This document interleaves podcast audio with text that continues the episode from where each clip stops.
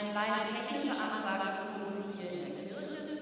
Auf Ihren Plätzen können Sie gerne die Maske abnehmen, wenn Sie mögen. Zum Singen, ja, wir dürfen auch als Gemeinde wieder singen. Zum Singen setzen Sie die Maske bitte auf.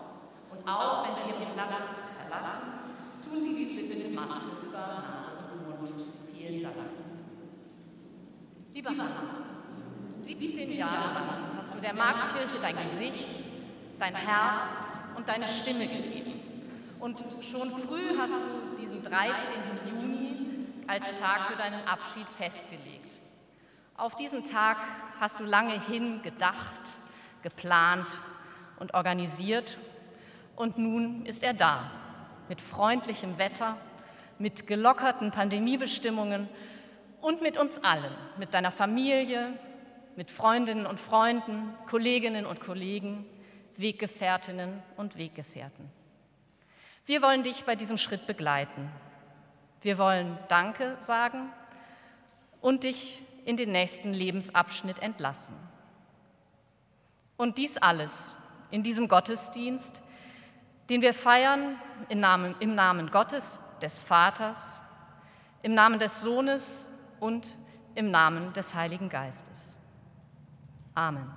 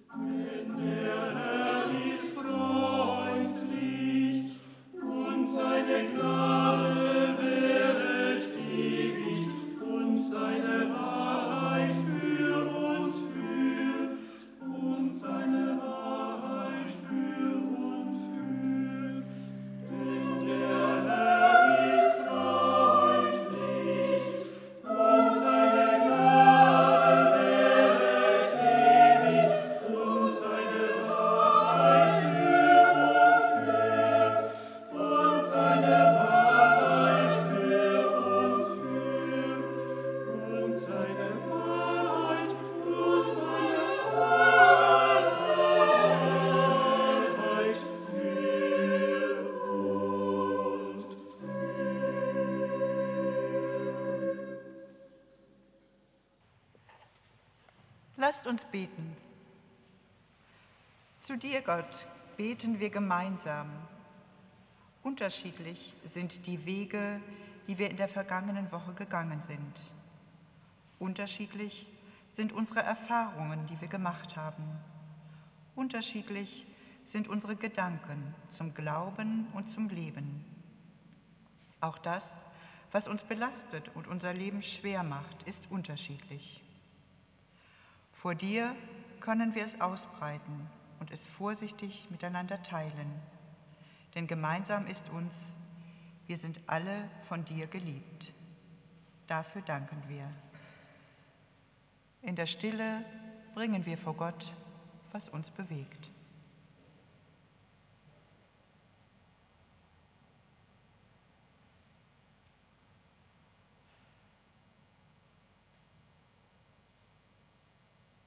Amen. Die Lesung, die zugleich der Predigtext ist, steht im ersten Brief an die Korinther im 14. Kapitel. Strebt nach der Liebe, bemüht euch um die Gaben des Geistes, am meisten aber darum, dass ihr prophetisch redet. Denn wer in Zungen redet, der redet nicht zu Menschen, sondern zu Gott, denn niemand versteht ihn. Im Geist redet er Geheimnisse. Wer aber prophetisch redet, der redet zu Menschen zur Erbauung und zur Ermahnung und zur Tröstung. Wer in Zungen redet, der erbaut sich selbst. Wer aber prophetisch redet, der erbaut die Gemeinde. Ich möchte, dass ihr alle in Zungen reden könnt, aber noch viel mehr, dass ihr prophetisch redet. Denn wer prophetisch redet, ist größer als der, der in Zungen redet, es sei denn, er legt es auch aus, auf dass die Gemeinde erbaut werde. Nun aber, Brüder und Schwestern, wenn ich zu euch käme und redete in Zungen, was würde ich euch nützen, wenn ich nicht mit euch redete in Worten der Offenbarung oder der Erkenntnis oder der Prophetie oder der Lehre. So verhält es sich auch mit leblosen Instrumenten, es sei eine Flöte oder eine Harfe. Wenn sie nicht unterschiedliche Töne von sich geben, wie kann man erkennen, was auf der Flöte oder auf der Harfe gespielt wird? Und wenn die Posaune einen undeutlichen Ton gibt, wer wird sich zur Schlacht rüsten? So auch ihr. Wenn ihr in Zungen redet und nicht mit deutlichen Worten, wie kann man wissen, was gemeint ist? Ihr werdet in den Wind reden. Es gibt vielerlei Sprachen in der Welt und nichts ist ohne Sprache. Wenn ich nun die Bedeutung der Sprache nicht kenne, werde ich ein Fremder sein für den, der redet. Und der redet wird für mich ein Fremder sein. So auch ihr. Da ihr euch bemüht um die Gaben des Geistes, so trachtet danach, dass ihr sie im Überfluss habt und so die Gemeinde erbaut.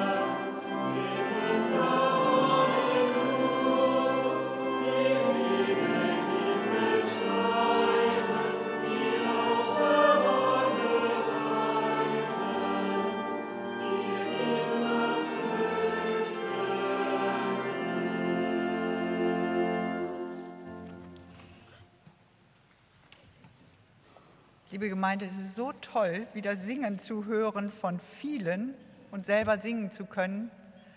Trotzdem wunderbarer Klang von der Empore, aber das ist wirklich ein Geschenk, dass heute das sein darf. Wir haben diesen Text gehört aus dem ersten Korintherbrief.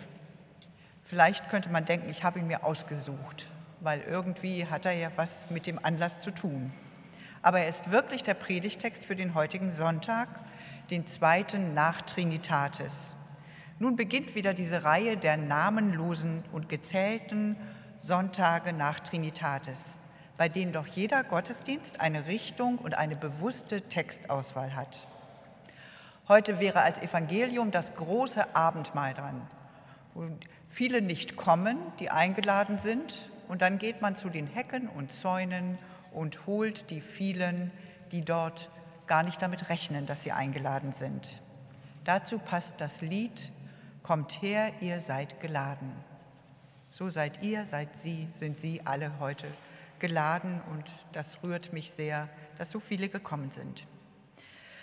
Ich sehe Paulus, den Schreiber dieses Briefes, vor mir als Berater für die Gemeinde in Korinth. Bei uns heißt das heute in der Kirche Gemeindeberatung woanders Organisationsberatung oder Consulting oder sonst was. Und die Beratung beginnt meist mit Fragen. Was ist denn Ihr Problem und welche Ziele habt ihr? Dazu gehören Laptop, Fotoapparat, Flipchart, Moderationskoffer, diese schönen bunten Kärtchen und die dicken Stifte, denen man was ausfüllt. Vermutlich hätte die Gemeinde in Korinth ihm folgende Probleme genannt. Bei uns gibt es Streit, viel Streit. Den wollen wir klären und in Frieden miteinander Gottesdienst feiern, Brot und Wein teilen und den Armen helfen. Uns nervt, dass manche dominant und ignorant sind und meinen, sie hätten die Weisheit mit Löffeln gegessen. Dabei spielt das sogenannte Zungenreden eine Rolle, aber dazu später. Vielleicht wollten Sie wissen in der Gemeinde, was eigentlich das Verbindende und das Verbindliche zwischen ihnen ist. Konkret, es geht um Transparenz, Kommunikation, theologische Worte Liturgie, Diakonie, aber auch Macht. Themen, die Kirche und Gemeinden nach wie vor und immer wieder beschäftigen. Welche Ziele setzen wir uns? Welche Fragen bewegen uns? Und wie gehen wir miteinander um? Wie zeigen wir uns? Was wollen die Menschen eigentlich von uns und was können wir ihnen geben? Wie verstehen wir, was andere wollen und wie vermitteln wir, was wir vermitteln wollen und letztlich, was wollen wir eigentlich vermitteln? Die IKD hat dazu zahlreiche Studien, Befragungen in Auftrag gegeben und ich würde sagen, so seit 100 Jahren wird darüber geforscht. Konferenzen, Synoden und dergleichen.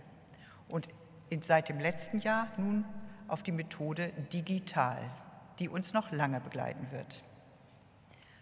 Macht ist ein Thema in unserer Kirche, ebenso Kommunikation.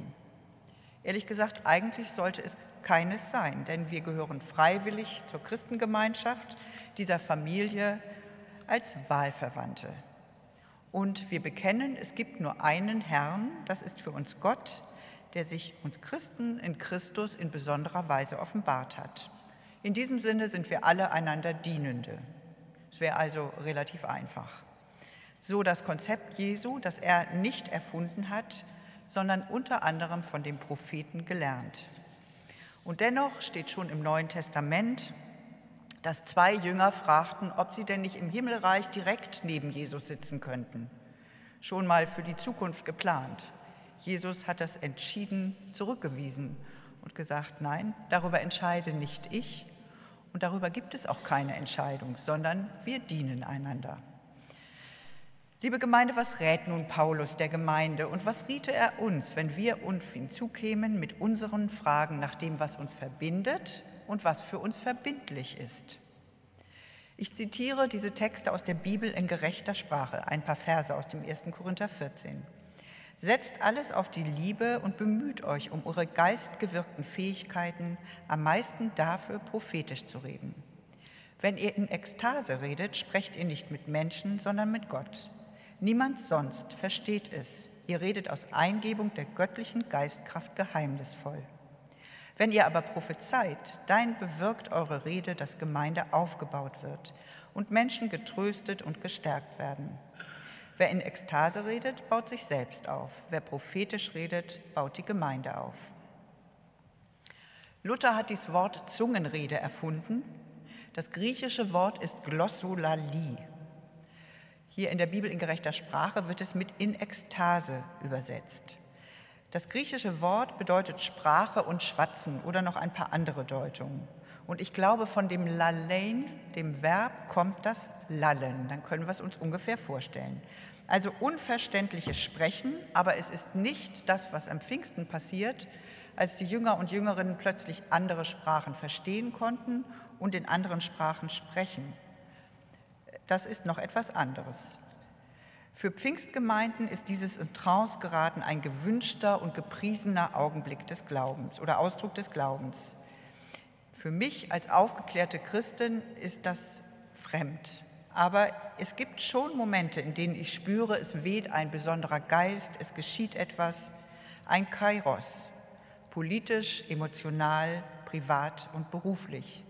Historische Momente wie der Mauerfall oder das Ende der Apartheid in Südafrika. Und nicht immer kann ich, können wir sprachlich fassen, welche Emotionen mich und uns bewegen, sondern ringen manchmal um die Worte. Paulus diskutiert mit der Gemeinde das Für und Wider prophetischer Rede und Zungenrede und kommt zu dem Ergebnis, dass deutliche Worte wichtig sind. Und er beschreibt das an Musikinstrumenten. Wenn diese nicht unterscheidbar oder klar sind, verstehen wir ihre emotionale, ihre klangliche Botschaft oder ihren Ruf, wie den der Posaune nicht. Dass wir selbst verstehen müssen, was wir sprechen und sagen. Respekt für Paulus, der einen hohen Grad an Bewusstheit voraussetzt. Und dabei beschreibt er sich selbst als einen, der in Ekstase geraten kann aber ihm sind fünf verständliche Worte lieber als tausend ekstatische. Ich weiß nicht, ob Sie Erfahrung haben mit Menschen, die in Ekstase geraten. Ich habe das einmal in einem Megagottesdienst erlebt, auf einer Konferenz in London. Das war eine freie Kirche. Auf der Bühne brachte ein Redner mit Video, Kurzfilmen, Einspielern, Musik, emotional aufheizenden Worte die Gemeinde in Stimmung. So kann ich das noch nicht mal bis fast alle aufstanden und immer riefen Praise the Lord, Halleluja und manche, ehrlich gesagt, für mein Empfinden regelrecht abdrehten. Der Redner hat das ganz gezielt alles eingesetzt, alle Mechanismen, die Leute emotional zu steuern. Inhaltlich ging es immer um die Sünde. Du hast gesündigt, du wirst es nicht wieder tun. Du bekehrst dich zu Christus. Die Beispiele, was die Sünde waren, erspare ich uns lieber. Das ist war für mich sehr grenzwertig. Aber die Menschen waren in einer großen Gemeinschaft und haben es genossen. Anschließend gab es Meetings und solche großen Plastikbehälter gingen durch die Reihen für die Kollekte mit Umschlägen.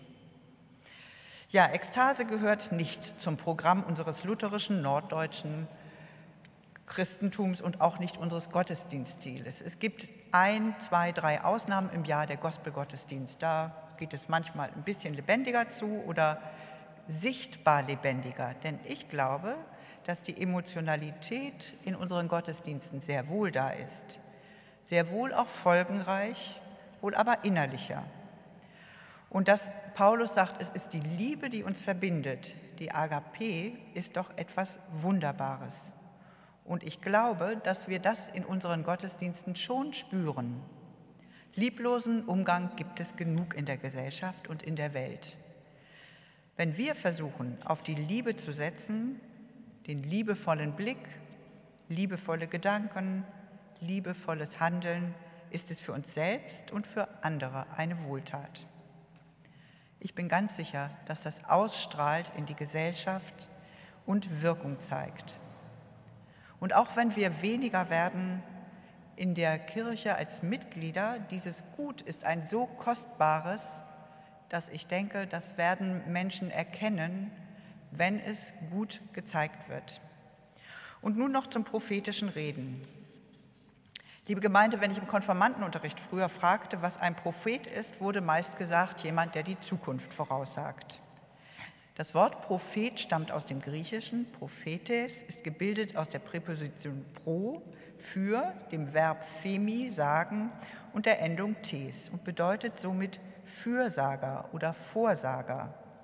Und man kann das pro auch so deuten anstelle von derjenige, der für jemanden anderen spricht. Diese Übersetzung Prophetis wählte die Septuaginta für das hebräische Wort Navi. Propheten waren jene, die die Finger in die Wunde der Community legten, die sich etwas trauten, nicht immer freiwillig, und ihre Stimme erhoben, weil Unrecht geschah, auf verschiedensten Ebenen. Es gab meistens Männer, über die erzählt wird, oder die Bücher, aber auch einige Frauen. Sie hatten eine Vermittlerfunktion, waren unabhängig, nicht angestellt im Tempel, Vermittler zwischen Gott und dem Volk oder auch den Königen. Liebe Gemeinde, ich bin überzeugt, dass nicht einer oder allein prophetisch reden und wirken kann. Auch nicht dann, wenn er oder sie von Gott berufen ist, sondern dass immer eine Gemeinschaft dazugehört, die eigentlich ein verbindliches Agreement hat. Mich hat in meinem Beruf immer begeistert, wenn wir etwas bewegen konnten, wenn es nicht banal war, nicht auf Gleichgültigkeit stieß, sondern wir miteinander entdeckten, was wir für uns und andere sein können. Und wenn ich das Gefühl hatte, was ja nicht so recht zu beschreiben ist, hier weht tatsächlich der Geist, die Geistkraft. Aber Paulus sagt ganz deutlich, das kommt nicht von allein. Ihr müsst euch schon bemühen. Zu heute würde man sagen oder sage ich, wir müssen analysieren, hinhören und gut planen. Sorgfalt und Hingabe sind zwei Worte, die das gut beschreiben. Hier in der Marktkirche hatte ich viele schöne, wunderbare Erlebnisse. Ich bin sehr dankbar dafür, ein weites Feld gehabt zu haben. Du stellst meine Füße auf weiten Raum, ist eines meiner Wunschmottos. Das habe ich mir damals gewünscht für mein Berufsleben und es ist an vielen Orten auch oft Wirklichkeit geworden. Auch heute haben wir zum Beispiel eine Ausstellung. Giso Westings Gemälde sind im Südschiff zu sehen. Er malt mit Öl große Formate, Werke aus zwei Schaffensperioden. Sie sind abstrakt und zugleich nicht abstrakt. Er spricht durch diese Werke zu uns von seinen Erlebnissen und Erfahrungen und wie er Kunst interpretiert. Die Welt im künstlerischen Schaffen. Wenn Sie mögen, werfen Sie gern einen Blick darauf. Es gibt auch andere natürlich, das, es gibt auch das andere natürlich, wo Menschen miteinander arbeiten, gibt es das. Und das Thema Männerdominanz ist in der Kirche noch längst nicht vom Tisch. Ich gehöre zur dritten Generation der ordinierten Theologinnen. 1964 wurde die erste Frau zur Pastorin in der Hannoverschen Landeskirche ordiniert. Das ist angesichts von 500 Jahren Reformationsgeschichte nicht lange. Liebe Gemeinde, ich danke dafür, dass ich so viel lernen durfte in meinem Leben, im Studium, in Philixt, in Seminaren, in Tagungshäusern, auf internationalen Tagungen, auf Konferenzen mit Citykirchenkollegen und Kolleginnen, auf Partnerschaftsbesuchen in Brasilien und England. Und von Ihnen und euch, die hier versammelt sind und auch jenen, die uns zuschauen an den Fernsehern. Es war ein erfülltes und reiches Berufsleben und ich gehe mit großer Freude nun in eine andere Lebensphase. Auch das ist ein Geschenk.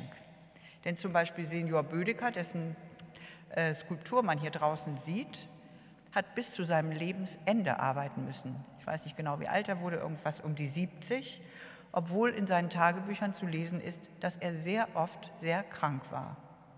Also die Erfindung der Rente und Pension ist schon etwas Wunderbares.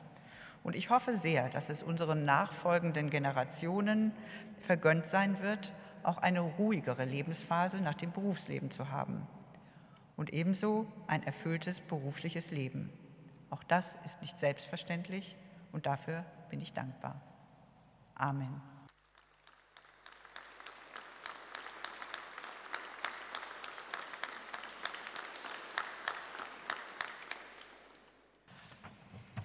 Nun lasst uns gemeinsam unseren Glauben bekennen. Wir tun das mit den Worten Dietrich Bonhoeffers und wer kann und mag, möge dazu aufstehen.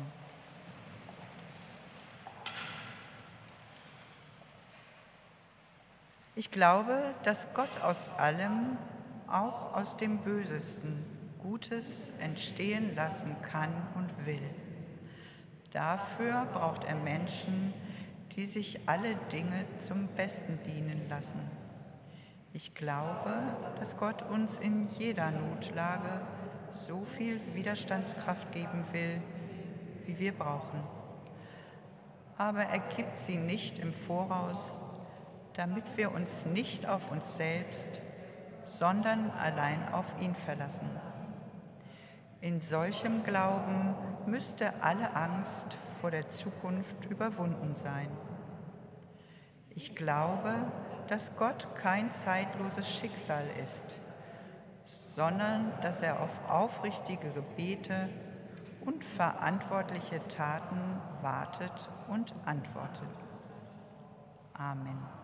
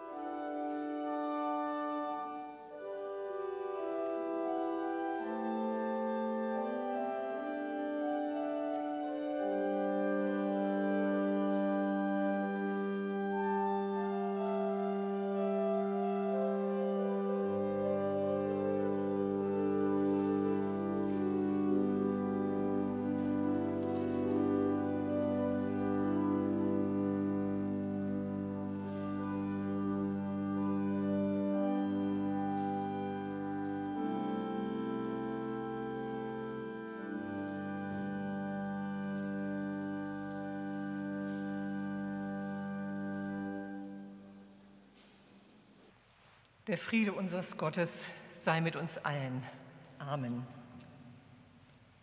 Liebe Hanna, in diesem Gottesdienst, wir haben es jetzt ein paar Mal gehört, verabschieden wir dich aus deinem Dienst als Pastorin hier in der Markkirchengemeinde in Hannover und in den Ruhestand. Die Landeskirche stellt dir dazu eine Urkunde aus und die lautet, und da hören wir jetzt alle mit zu. Urkunde. Frau Pastorin Hanna Kreisel-Liebermann tritt nach Erreichen der gesetzlichen Altersgrenze mit Ablauf des 30. September 2021 in den Ruhestand. In Treue und Liebe hat sie das Evangelium von Jesus Christus gepredigt und ihren Dienst in der Nachfolge geistlich und seelsorgerlich ausgefüllt. Mit ihren Gaben hat sie die Botschaft von Gottes Gnade in der Welt bezeugt und vielfältig an der Gestaltung von kirchlichem Leben zur Ehre Gottes und zum Wohl der Menschen mitgewirkt. Für diesen Dienst spreche ich im Namen der evangelisch-lutherischen Landeskirche Hannovers meinen herzlichen Dank aus. Gott behüte Hanna Kreisel-Liebermann auf ihren Wegen im Ruhestand. Hannover, 20. Mai 2021, der Landesbischof der evangelisch-lutherischen Landeskirche Hannovers, Ralf Meister. Ja, liebe Hanna, woran denke ich, wenn ich dich jetzt in den Ruhestand verabschiede? Was erinnere ich? Deinen Namen hörte ich wohl das erste Mal in dem Jugendverband, in dem wir beide aktiv waren. Dieses Engagement hat uns sehr geprägt, auch wenn zeitlich versetzt mit unterschiedlichen Themen und in unterschiedlichen Gruppenkulturen unterwegs. Das war die Arbeitsgemeinschaft christlicher Schüler und das äh, Schülerinnen, das haben wir dann später nochmal so dran gehängt. Und später sind wir uns dann an ganz unterschiedlichen Orten wieder begegnet. Ich erinnere mich an Usla, dein Bericht über das interdisziplinäre Palliativprojekt Support, in dem du damals mitgearbeitet hast. Das war 1998 absolut innovativ. Wir waren Gäste bei einer Hochzeit am See Genezareth. Unvergessen der Vollmond über der Chuppah.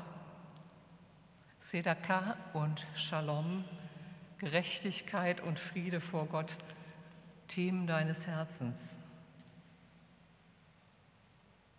Ich denke an unsere Gespräche im Kreise von Kolleginnen und Kollegen des Amtsbereich Mitte hier im Stadtkirchenverband im Londoner, Londoner Pub. Du hast eben erzählt, christliche, kirchliche Projekte haben wir tagsüber besucht. Und von anderen Neues lernen, das zieht sich durch dein Berufsleben.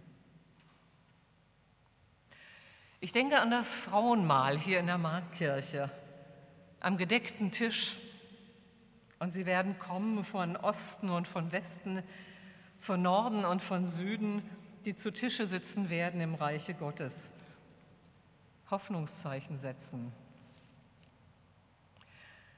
Gemeinsam haben wir beide auch Ideen entwickelt und manche Entscheidungen mitgetroffen für die evangelische Familienbildungsstätte hier in Hannover. Und das steht unter der Überschrift Gutes erhalten und weiterentwickeln. Das waren so einige geplante Begegnungen. Und dann denke ich auch an diese ganzen zufälligen Treffen, am Göttinger Gänseliesel oder in Hannovers Innenstadt unterwegs, du meist mit dem Fahrrad unterwegs. Unterwegs, auf dem Weg, interessiert an deiner Umwelt und ihren Menschen und unterwegs in und zu einer Kirche, in der wir als Kinder Gottes in all unserer Vielfalt und ich nenne das immer in fröhlicher Ekklesiologie zu Hause sind. So habe ich dich jedenfalls erlebt. Und nun verabschieden wir dich in den Ruhestand nach 39 Jahren deines Engagements in und für diese Kirche, nach Vikariat in Göttingen, als Schulpastorin in Lehrte, als pädagogische Mitarbeiterin an der Heimvolkshochschule Lockum, als Pastorin in St. Jakobi in Göttingen und als Krankenhausseelsorgerin in Neumaria Hilf und nun seit gut 17 Jahren hier in der Innenstadt Hannovers Pastorin in der Markkirchengemeinde. Heute ist der Tag des Gartens. Wussten Sie das? Also, heute ist der Tag des Gartens.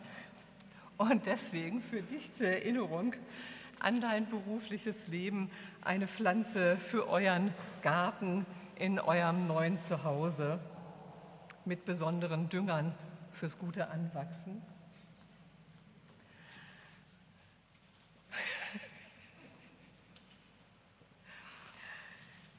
Die Rose, vielleicht da.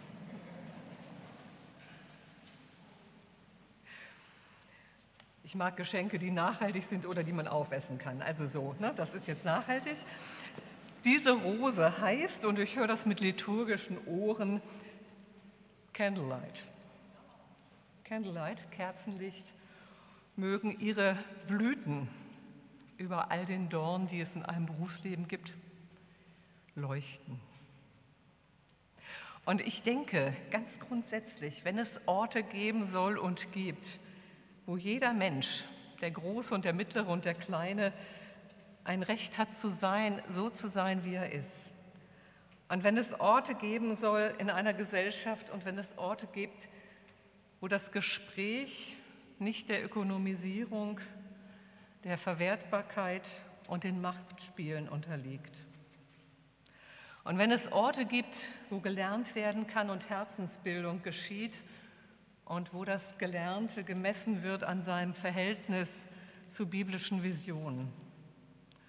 Und wenn es Orte geben soll und gibt, über denen die Weisheit, die Barmherzigkeit, die Hoffnung und die Visionen der Bibel stehen und Vertrauen und Orientierung zwischen den Menschen aufleuchten oder zum Leuchten bringen, dann, dann ist für mich das Wort evangelisch keine dogmatische Floskel, sondern wirklich lebendig.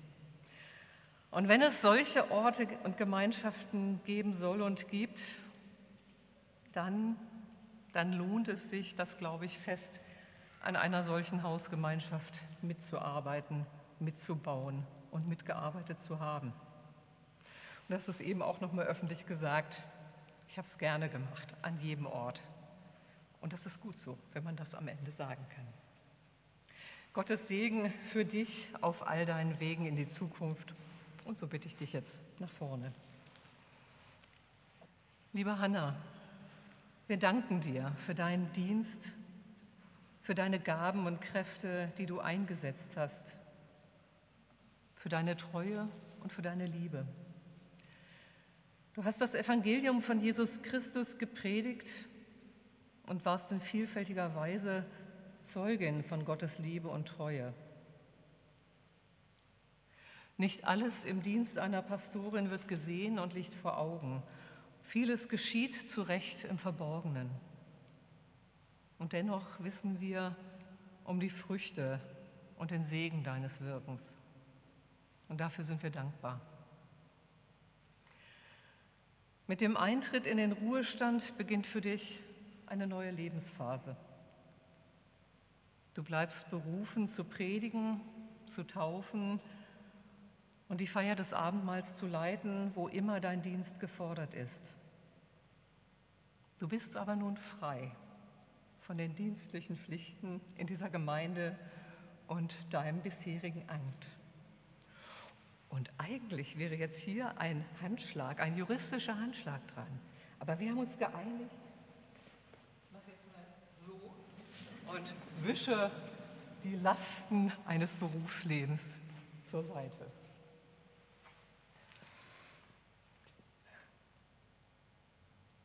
Und lasst uns beten. Gütiger Gott, du segnest uns im Wechsel der Zeiten.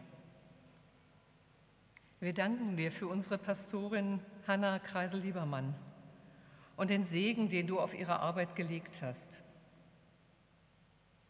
Schenke ihr Freude an allem, was gelungen ist. In Gedanken an Fehler und Versäumtes hilf ihr, barmherzig mit sich selbst zu sein.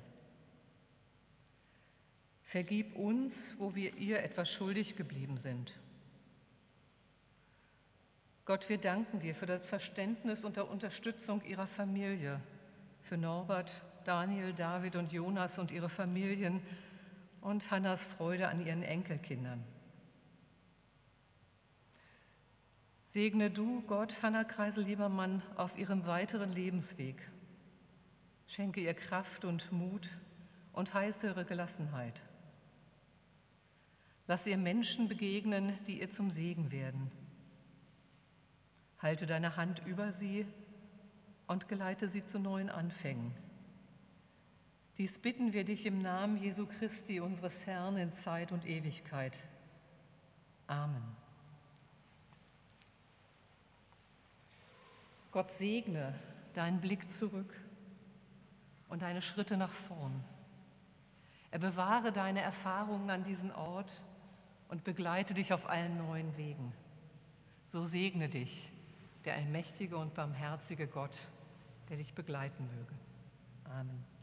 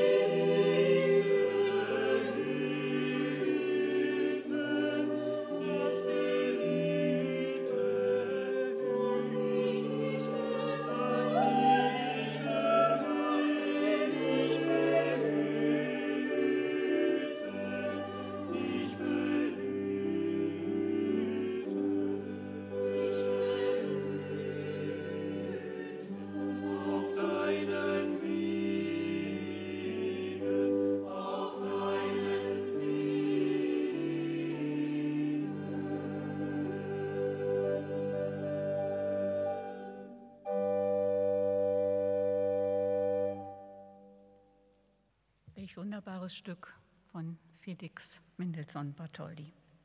Ganz herzlichen Dank an den Chor. Und das ist meine Überleitung, liebe Hanna. Vor einigen Wochen fragtest du mich, ob ich die Moderation für den nun folgenden Abschnitt dieses Gottesdienstes übernehmen würde. Gern habe ich das als Mitglied des Kirchenvorstands angenommen, dem ich ja als Vertreterin für die Landeshauptstadt seit gut einem Jahr angehören darf. Die Landeshauptstadt übt das Patronat über die Markkirche aus. Bevor ich gleich die Grußwortrednerinnen aufrufen werde, möchte ich aber zunächst einige Gäste doch namentlich begrüßen. Und ich möchte beginnen mit den Vertreterinnen aus Politik und Verwaltung.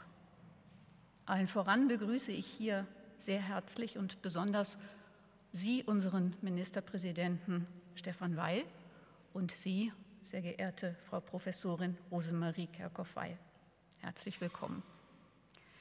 Für die Landeshauptstadt begrüße ich sehr gerne und ebenso herzlich unseren Oberbürgermeister Belit Onay. Auch seine StellvertreterInnen sind gekommen, Bürgermeister und Ratsvorsitzender Thomas Hermann, Bürgermeisterin Regine Kramarek und erste Stadträtin und Kollegin Sabine Tiktmeier-Dette. Als ehemalige Oberbürgermeister begrüße ich sehr herzlich Herbert Schmalstieg und Stefan Schostock. Beide nahmen während ihrer Amtszeit auch das Patronat wahr und sind der Markkirche auf besondere Weise verbunden. Diese Kirche, die Markkirche, steht in besonderem Maße für den interreligiösen Dialog. Und so freut es mich nun, besondere Gäste aus Kirche und Religion begrüßen zu dürfen. Und beginnen möchte ich mit Ihnen, Herr Dr. Ralf Chabonnier, als Vizepräsidenten des Landeskirchenamtes. Seien Sie herzlich begrüßt. Und auch wenn Sie heute beide quasi GastgeberInnen sind, möchte ich an dieser Stelle doch Herrn Stadtsuperintendenten Rainer Müller-Brandes und Frau Superintendentin Bärbel Wallrath-Peter nicht unerwähnt lassen. Für die katholische Kirche begrüße ich sehr gerne Bernhard, Bernhard Entschuldigung, Kalpen. Frau Marina Jalowaja begrüße ich als Vizepräsidentin des Landesverbandes der jüdischen Gemeinden.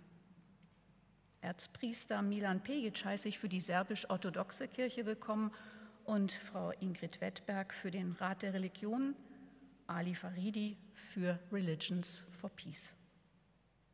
Ich begrüße Sie, den Rabbiner Herrn Dr. Gabor Lenkjel.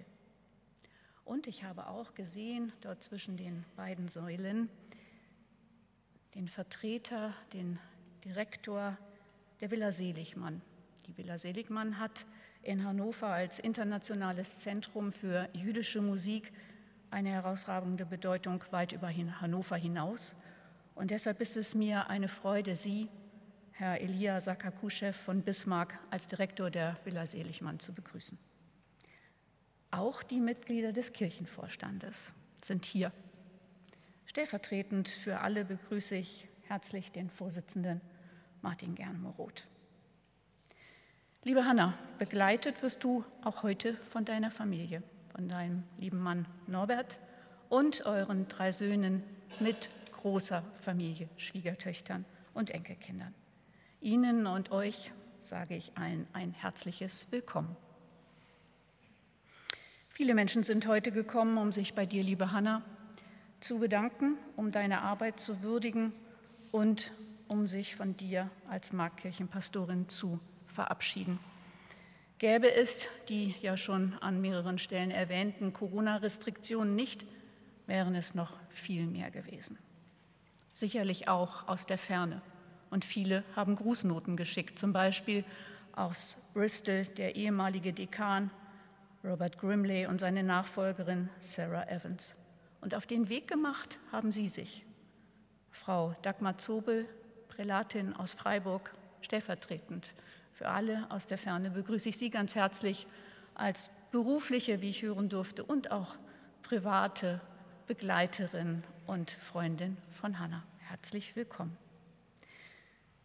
Viele haben sich zugeschaltet von draußen an den Bildschirmen und sind digital dabei. Und so will ich zum Abschluss alle, die ich jetzt nicht namentlich genannt habe, hier in der Marktkirche und draußen an den Bildschirmen, in nah und fern, auf das herzlichste Willkommen heißen. Leiten wir über zu den Grußworten. Und an dieser Stelle möchte ich als ersten Redner Sie, lieber Herr Oberbürgermeister Belit Onay, für Ihr Grußwort bitten, nach vorn zu kommen. Liebe Marktkirchenpastorin Kreise Liebermann, liebe Hanna, lieber Stadtsuperintendent Rainer Müller-Brandes, liebe Mitglieder der Gemeinde, liebe Mitglieder des Vorstandes und liebe Gottesdienstbesuchende. Seit über 17 Jahren bist du, liebe Hanna, Marktkirchenpastorin der evangelisch-lutherischen Marktkirchengemeinde. Eine Zeit, in der du die Stadt Hannover mit deinem Wirken geprägt hast als Gemeindepastorin von rund 1000 Gemeindemitgliedern und als Citykirchenpastorin für alle Menschen, die in Hannover leben oder als Gäste in unsere Stadt kommen. Ein besonderes Merkmal kennzeichnet das Verhältnis von Stadt und Marktkirche, denn diese ist mit ihren 98 Metern nicht nur das höchste Gebäude der Altstadt, sondern auch Patronatskirche, das haben wir bereits gehört, und Patronatsvertreterin Konstanze Beckedorf äh, ist immer auch Teil des Kirchenvorstands. Das sehr gute Verhältnis während deiner Amtszeit zu allen Oberbürgermeistern und an dieser Stelle darf ich auch ganz herzlich begrüßen unseren Ministerpräsidenten Stefan Weil, Herbert Schmalstieg und auch Stefan Schostock, die, glaube ich, auch durch ihren Besuch noch einmal sehr deutlich machen, welchen Dank und welche Wertschätzung sie auch mit deinem Namen und deinem Wirken verbinden. Und auch ich möchte hier noch einmal meinen Dank für die sehr gute Zusammenarbeit noch einmal unterstreichen. Meine sehr geehrten Damen und Herren, das zeichnet Hanna Kreisel-Liebermann zugewandten und sehr wertschätzenden Umgang mit Menschen aus. Ihre gesellschaftspolitische Überzeugung ist sehr sichtbar in ihrer Arbeit. Friedensbewegt, antirassistisch, kirchenbewegt und vor allem sehr menschlich. Stets im Rahmen ihres kirchlichen Auftrags. Sie ist auf die Menschen zugegangen und hat immer Partnerinnen und Partner für ihre Unterstützung ihrer Ziele gefunden. Ich könnte zahllose Beispiele ihres Wirkens nennen, liebe Hanna, aber ich will vielleicht das Ganze auf eine kurze Auswahl beschränken. Du warst Gründungsmitglied des Forums Hannöversche Altstadt e.V., das sich vor rund 15 Jahren als Reaktion auf die zunehmenden Leerstände in der Altstadt gründete. Die soziale Gesundheit des Viertels war ein wichtiges Thema für dich Heute ist das Kreuzkirchenviertel auch dank deiner Unterstützung unter anderem für junge Familien bewohnter und auch belebter. Im Rahmen der Anti-Pegida-Bewegung vor fünf Jahren hast du in der Marktkirche interreligiöse Friedensgebete veranstaltet und damit die große gesellschaftliche Gegenbewegung, der sich so viele Menschen, Tausende Hannoveranerinnen und Hannoveraner aus dem Stand angeschlossen haben, unterstützt. Die Vernetzung von Kirche und mit Kunst und Kultur ist dir beispielhaft gelungen. Mehrfach hast du Ausstellungen der Kästner Gesellschaft in die Marktkirche geholt. Einmal jährlich findet zudem im Historischen Museum ein Museumsgottesdienst statt. Und du hast auf die Kanzel in der Marktkirche eingeladen. Am Gottesdienst zum Neujahrstag findet regelmäßig eine Bürgerpredigt statt. VertreterInnen aus Politik, Kultur und Wirtschaft sind deiner Einladung immer sehr gerne gefolgt. Gemeinsam haben Stadt und Marktkirche beim plötzlichen Kälteeinbruch im letzten Winter die obdachlosen Menschen in Hannover mit Angeboten unterstützt. Sie konnten in der Marktkirche übernachten und sich tagsüber in der Volkshochschule aufhalten. Das war wirklich eine sehr schöne Zusammenarbeit. Das jährliche und gemeinsame Gedenken an den Atombombenabwurf in Hiroshima, die aktive Unterstützung der Städtepartnerschaft mit der Stadt Bristol und so weiter und so fort. Zahllose Beispiele ließen sich hier noch anführen. Deine Arbeit hat in vielen Bereichen das Leben unserer Stadt, unserer Stadtgesellschaft sehr stark geprägt. Für dieses christliche, für dieses soziale und gesellschaftlich relevante Engagement in und für unsere Stadt möchte ich im Namen der Landeshauptstadt Hannover ganz herzlich Danke sagen. Und ich wünsche dir alles Gute für den nächsten Lebensabschnitt, dass deine Träume und Wünsche für die Zukunft in Erfüllung gehen. Vielen Dank, liebe Hanna.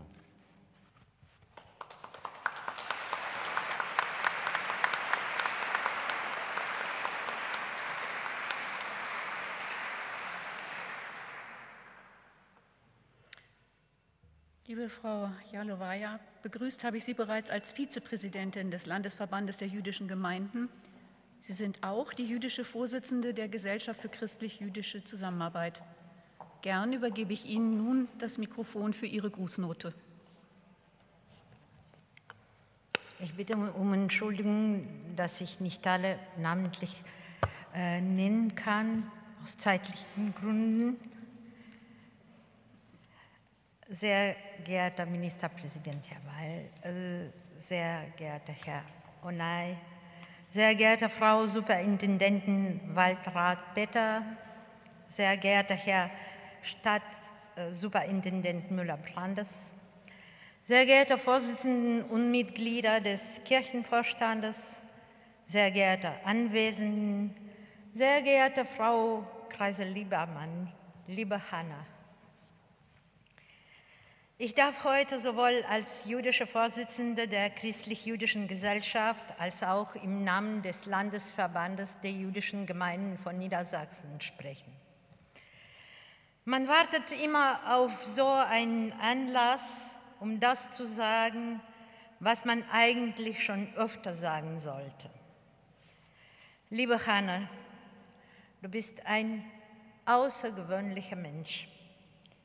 Die langjährige Treue im Zusammenhalt in allen Situationen ist in der heutigen Zeit keine Selbstverständlichkeit.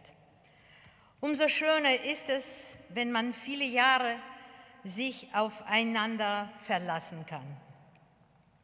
Genau aus diesem Grund freut es uns besonders, dass wir dir unsere Anerkennung für eine prägende, langjährige, absolut treue Zusammenarbeit und ein entgegengebrachtes Vertrauen zum Ausdruck bringen dürfen.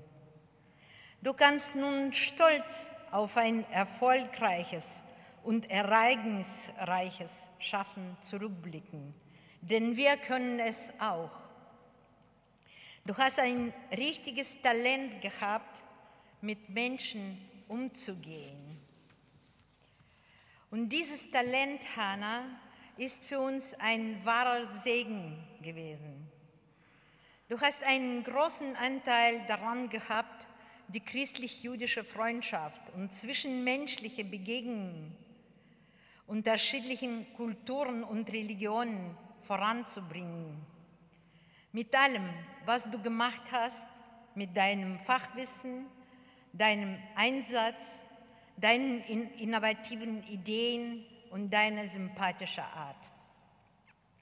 Jetzt ist es an der Zeit, alle diese Talente weiter zu nutzen, um einen erfüllten, gesunden und spannenden Ruhestand zu gestalten. Liebe Hanna, dafür wünschen wir dir vom ganzen Herzen alles Gute. Und jetzt etwas Persönliches. Dein Leben lang hast du dich dem Göttlichen gewidmet. Aus christlicher Sicht ist eine Taube ein Symbol für den Heiligen Geist, der den Frieden aus dem Himmel bringt. Im Talmud steht die Taube für das jüdische Volk. In beiden Religionen ist die Taube von Bedeutung. Ich möchte dir diese Taube, diese, äh, als ein besonderes Zeichen der christlich-jüdischen Freundschaft und Frieden schenken. Denn diese Taube soll dich immer an unsere Verbundenheit erinnern. Du hast dazu beigetragen.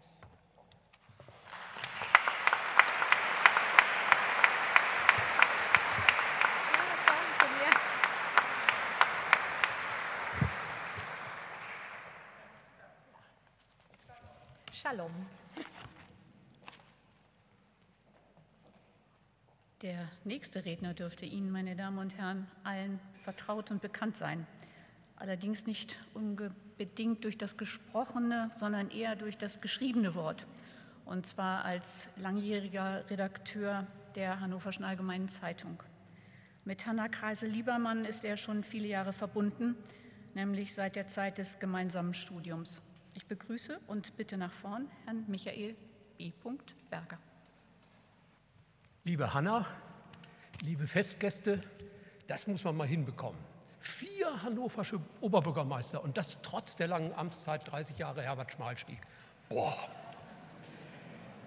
Du hast mich als ehemaligen Kommilitonen und Mitvikar gebeten, ein paar Worte zu deinem Ausscheiden aus der Markkirchengemeinde in Hannover zu sagen. Und da ich, wie viele andere, deinem Charme voll erlegen bin, werde ich dieser Bitte gnadenlos nachgehen. Der große Göttinger Theologe Manfred Jusuttis schrieb 1982 in seinem pastoraltheologischen Grundlagenwerk Der Pfarrer ist anders und ich zitiere, der protestantische Pfarrer ist eine merkwürdige Zwittergestalt. Der Ausbildung Amtstrach nach tritt er auf als Gelehrter. Durch die Art seiner Dienstleistungen gehört er in die Reihe der Priester. In seinem theologischen Selbstverständnis möchte er am liebsten als Prophet agieren. Und die meiste Zeit verbringt er wahrscheinlich damit, die Rollen des kirchlichen Verwaltungsbeamten und des gemeindlichen Freizeitanimateurs zu spielen. So, wenn wir das jetzt alles mal durchfeminisiert haben, lassen wir den Gedanken mal langsam sacken.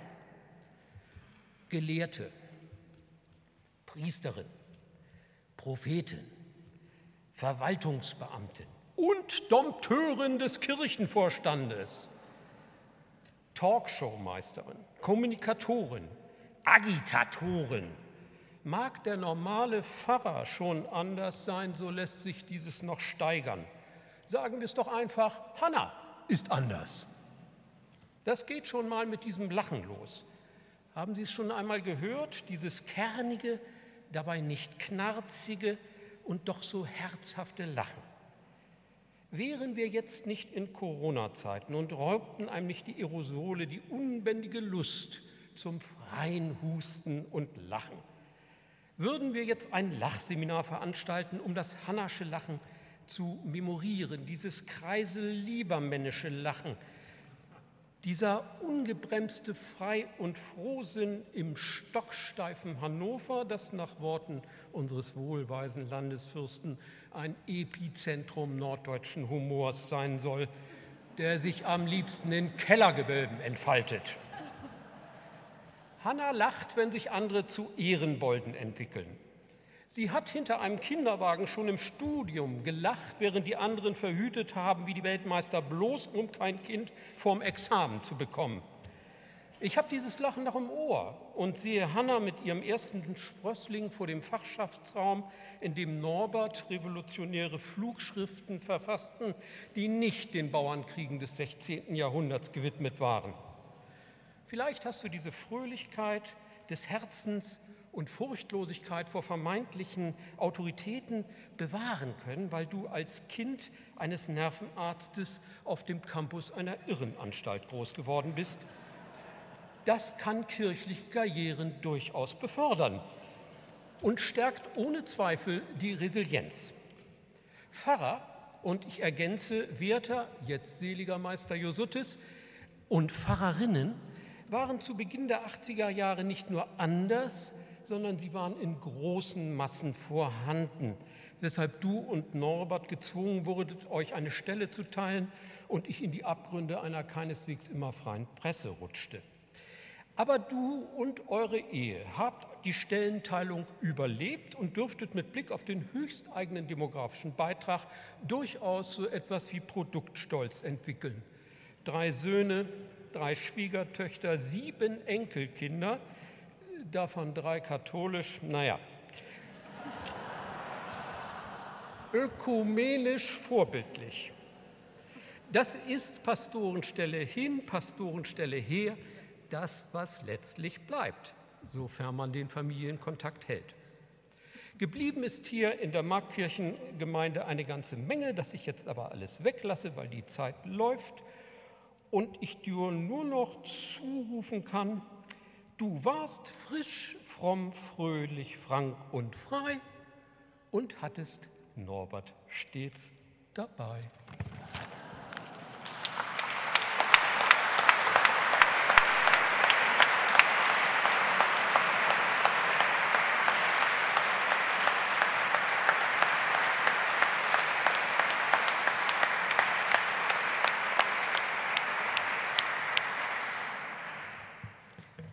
Lieber Herr Berger, liebe Hanna, du sagtest vorhin, wir neigen hier nicht zum Ekstatischen, aber immerhin, Herr Berger, ist es Ihnen gelungen, uns doch sehr aufzulockern. Vielen Dank für Ihre Worte. Dem nächsten Redner, liebe Hanna, hast du, als du ihn fragtest, ob er heute ein paar Worte sprechen möge, gesagt, dies könne er ja quasi in Dreigestalt tun. Zum einen als einer der ehrenamtlichen Kirche, Kirchenführerinnen dieses Gotteshauses, zudem als ehemaliges Mitglied der Redaktion Religion und Gesellschaft des NDR und dazu noch als Katholik, sodass auch das Thema dann Ökumene abgedeckt wäre. Herr Bernward Kalpen ließ sich davon nicht abschrecken und so bitte ich Sie nun für Ihre Worte nach vorne. Und ich wende mich nur auch an Sie, Frau Kreise-Liebermann, um auch ein bisschen Zeit zu sparen. Sie haben, Frau Berkedorf hat das schon angedeutet, äh, sich ein Grußwort von mir gewünscht und dabei mir bedeutet, dass Sie sich eine kleine Zeitansage wünschen.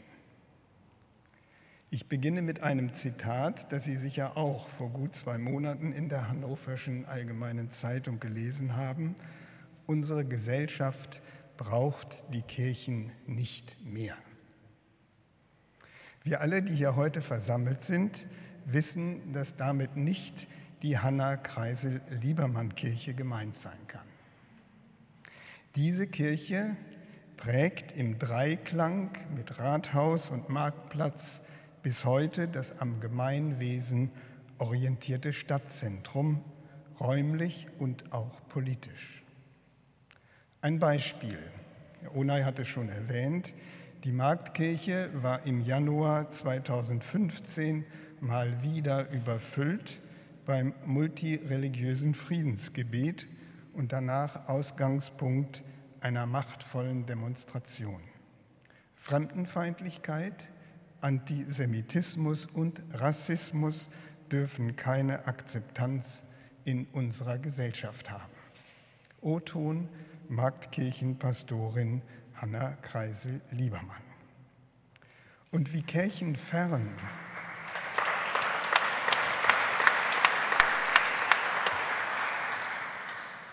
und wie kirchenfern oder religiös unmusikalisch diese Gesellschaft auch sein mag mittlerweile, sie braucht offensichtlich Orte wie diese Kirche. Als nach der Nachricht vom Freitod Robert Enkes, dem Torwart von Hannover 96, viele Menschen aus Stadt und Region Hannover nicht wussten, wohin mit ihrer Trauer, versammelten sie sich spontan hier vor der Marktkirche und zogen dann erst zur Fußballarena. Die Bedeutung von Kirchen als Identif Identi steht, ich wusste, dass ich mich dabei verspreche, identitätsstiftende Orte, also die Bedeutung von Kirchen als identitätsstiftende Orte, hatte übrigens auch die britische Militärregierung nach dem Zweiten Weltkrieg erkannt. Auf ihre Veranlassung hin konnte die Marktkirche als evangelisch-lutherische Hauptkirche der Stadt bevorzugt wieder aufgebaut werden, ebenso wie die katholische St. Clemenskirche. Und die hannoverschen Stadtplaner damals sorgten dafür, dass die Sichtachsen auf Turm und Kuppel unverbaut blieben. Nicht fehlen darf zum Abschluss dieses Grußwortes ein Beispiel für die praktizierte Ökumene der Hanna-Kreisel-Liebermann-Kirche. Nachdem im Zuge der Reformation in Hannover alle Nicht-Lutheraner, Zitat, mit Ruten gezüchtigt und aus der Stadt getrieben worden waren, dürfen mittlerweile die damals altgläubig genannten den katholischsten aller Feiertage, das Fronleichnamsfest, in Sicht und Rufweite des Lutherdenkmals feiern. Als Marktkirchenpastorin, liebe Frau Kreise-Liebermann, haben Sie in den vergangenen 17 Jahren schon vieles von dem aufgezeigt und möglich gemacht, was Kirche auch in Zukunft als Dienst an dieser Stadtgesellschaft zu leisten vermag. Besonders beeindruckt hat, hat mich nicht zuletzt, wie sie den Dienst von uns Ehrenamtlichen wahrgenommen und wertgeschätzt haben, ob am Willkommenstisch oder bei den Kirchenführungen. So eine Kirche, wie Sie sie hier in diesem Raum und darüber hinaus repräsentiert haben, ja Tag für Tag gelebt haben, wird weitergebraucht von Gläubigen und Nichtgläubigen, von Flaneuren und Suchenden, von Andersgläubigen und auch von einem sogenannten Altgläubigen wie mich. Ich danke Ihnen für all die Gelegenheiten und Möglichkeiten, die mir diese Art von Kirche geboten hat.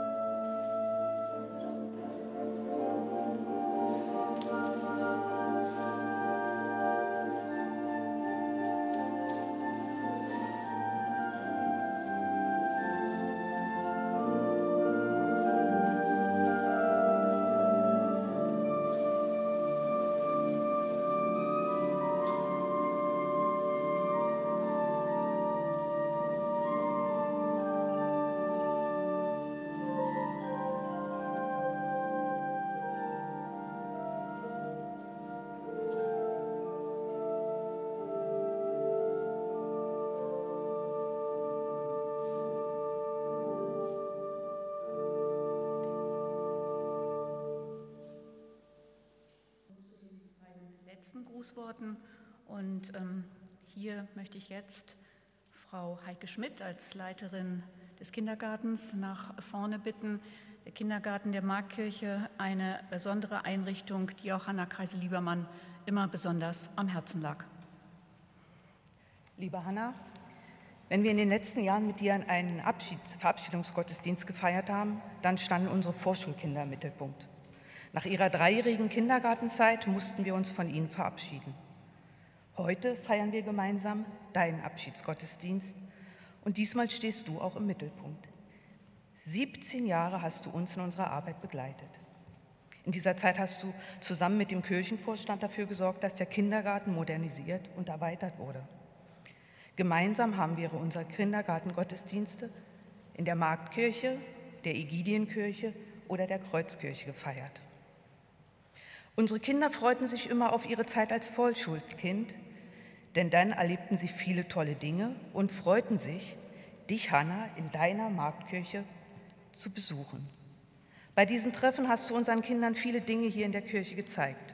Wir durften auf die Empore, uns den Altar aus nächster Nähe anschauen, die große, schwere Bibel bestaunen oder vor dem Altar sitzen und das Trinitatisfenster nachbasteln.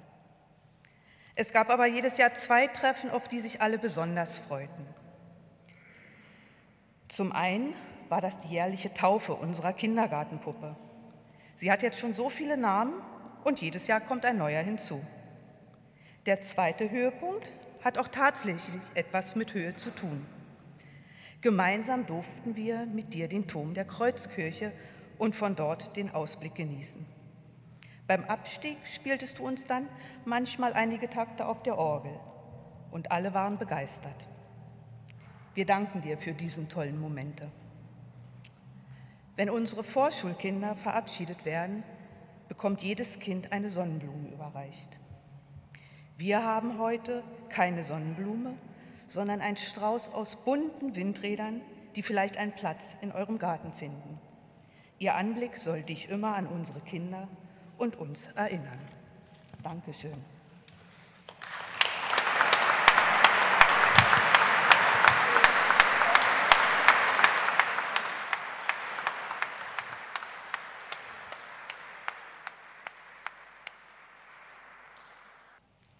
Der Kirchenvorstand. Qua Amt warst du, Hanna, Mitglied dieses Gremiums. Hier wird um Entscheidungen gerungen, hier wird diskutiert und hier wird auch gestritten. Insoweit unterscheidet sich dieses kirchliche Gremium nicht von weltlichen. Die Mitglieder des Kirchenvorstandes möchten sich auch von dir verabschieden und sich bei dir bedanken. Und dafür gebe ich jetzt gerne das Wort an Sie, Herr Germroth, als Vorsitzendem des Kirchenvorstandes. Ja, ich bitte zunächst alle heute anwesenden Kirchenvorsteherinnen und Kirchenvorsteher, bitte hier nach vorne in den Altarraum zu kommen. Und die kleine Pause möchte ich nutzen, um mich herzlich äh, bei allen meinen Vorrednerinnen und Vorrednern zu bedanken. Es war auch für mich äh, als Vertreter des Kirchenvorstandes sehr angenehm, diese warmherzigen Worte zu hören über Hannah Vielen Dank, dass Sie heute hier zu uns gesprochen haben und wir hoffen, dass Sie diese gute Zusammenarbeit und die Verbindung zu Ihnen äh, auch dem Nachfolger von Hanna Kreis-Liebermann ermöglichen werden.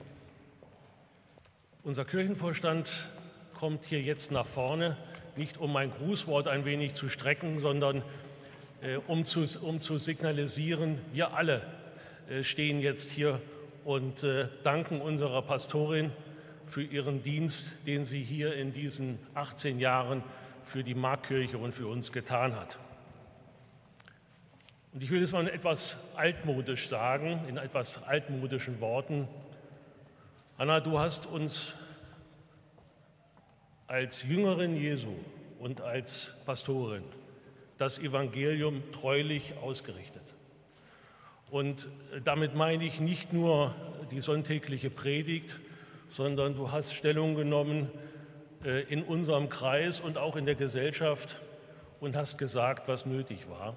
Und dafür sind wir dir sehr dankbar. Unermüdlich hast du deinen Dienst getan, immer geistesgegenwärtig und bereit, jeden Moment Stellung zu nehmen, einzugreifen, zu helfen und mit einem grandiosen Überblick über das große Ganze der Gemeinde alles Notwendige zu tun und zu organisieren. Mit einem klaren christlichen Bekenntnis und einer kritischen Haltung, durchaus auch zu deiner, gegenüber deiner Kirche, hast du in deinen Predigten und in allem, was du tagtäglich getan hast, offen, warmherzig und solidarisch in der Markkirche gewirkt. Und dafür sind wir dir dankbar und für die gemeinsame Zeit, in der wir hier mit dir wirken konnten. Wir wünschen dir und deinem lieben Mann Norbert nun einen Ruhestand, der gesegnet ist und der euch viele Freiheiten ermöglicht, auf die ihr bisher vielleicht verzichten musstet. Bleibt gesegnet und bleibt vor allen Dingen mit uns verbunden. Wir freuen uns, wenn du weiterhin auch auf der Kanzel der Markkirche zu sehen bist. Alles Gute und Gottes Segen.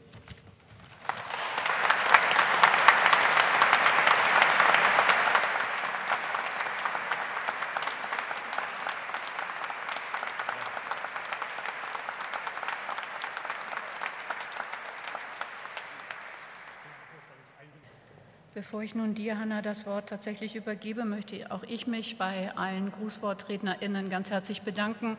Vor allen Dingen auch dafür, dass sie sich wirklich alle so vorbildlich an die strenge Zeitvorgabe gehalten haben. Ich weiß, dass das ähm, herausfordernd war. Vielen Dank Ihnen allen.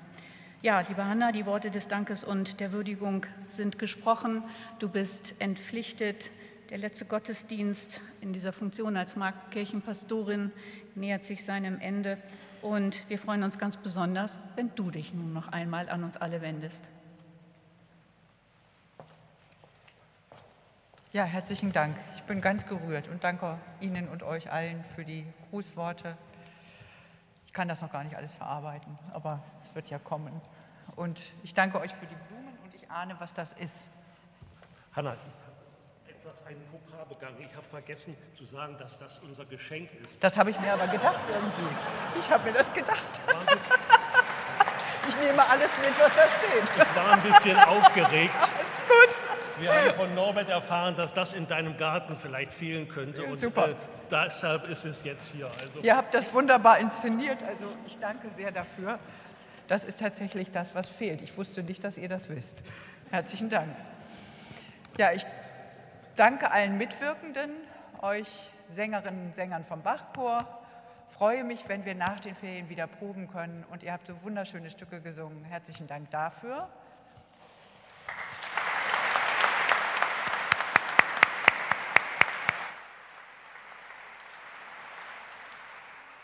Und natürlich dem Leiter Jörg Straube und Ulfert Smith. Er hat mir einen Wunsch erfüllt. Ich wollte nur Musik von Komponistinnen. Vielleicht ist Ihnen das aufgefallen.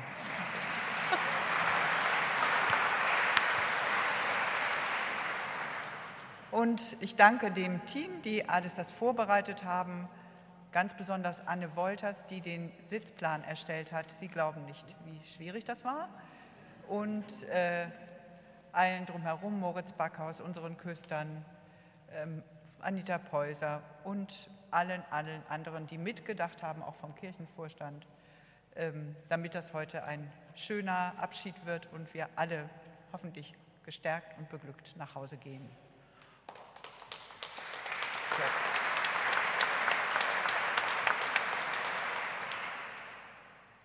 Und äh, nun möchte ich die Kollekte kurz ansagen. Die ist für Medico Mondiale. Und zwar ist es ein Projekt, das im äh, Zuge des Jugoslawienkrieges gegründet wurde von Monika Hauser, einer Gynäkologin, weil Frauen in, immer schon in Kriegen sexualisierte Gewalt erfahren haben. Und das ist bis heute so. Auch in Deutschland gibt es Projekte von Medico Mondiale und ich finde, das ist so ziemlich das Schlimmste, was Kindern, Mädchen, aber auch Jungen und Frauen passieren kann. Deswegen bitte ich dafür um eine Kollekte.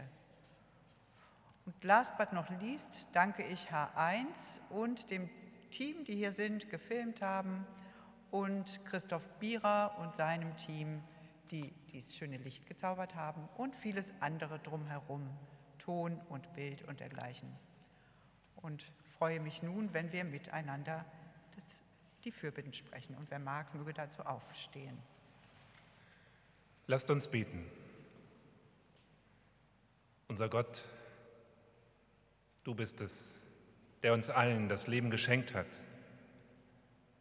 Und wir danken dir für alles, für die Begabung, die du uns mitgegeben hast jedem und jeder von uns ganz eigene. Unser Gott, wir sind viele, wir sind vielfältig und jeder und jede ist einzigartig und wunderbar. Jesus Christus, du Meister, Bruder und Heiland, du trägst, was uns belastet und beschwert. Wir danken dir für die Freiheit, immer wieder neu beginnen zu können. Lass uns neugierig sein auf das, was uns und was Hanna Kreise-Liebermann gegenwärtig und zukünftig bewegen wird. Heilige Geistkraft, du Lebensatem, Beistand und Tröstende, du hast mir immer wieder Kraft gegeben, wo es notwendig war. Erfülle uns und stärke uns, wenn wir schwach und müde sind. Du Gott, so begleite du uns mit deinem Segen besonders jetzt. Öffne uns Gegenwart und Zukunft und weite unseren Blick für deine Welt. Kyrie eleison, Herr, erbarme dich.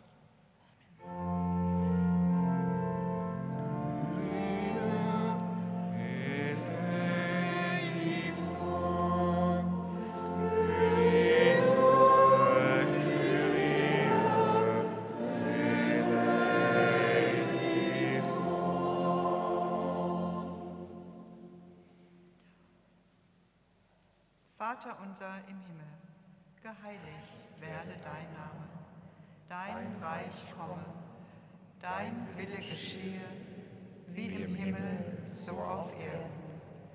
Unser tägliches Brot gib uns heute.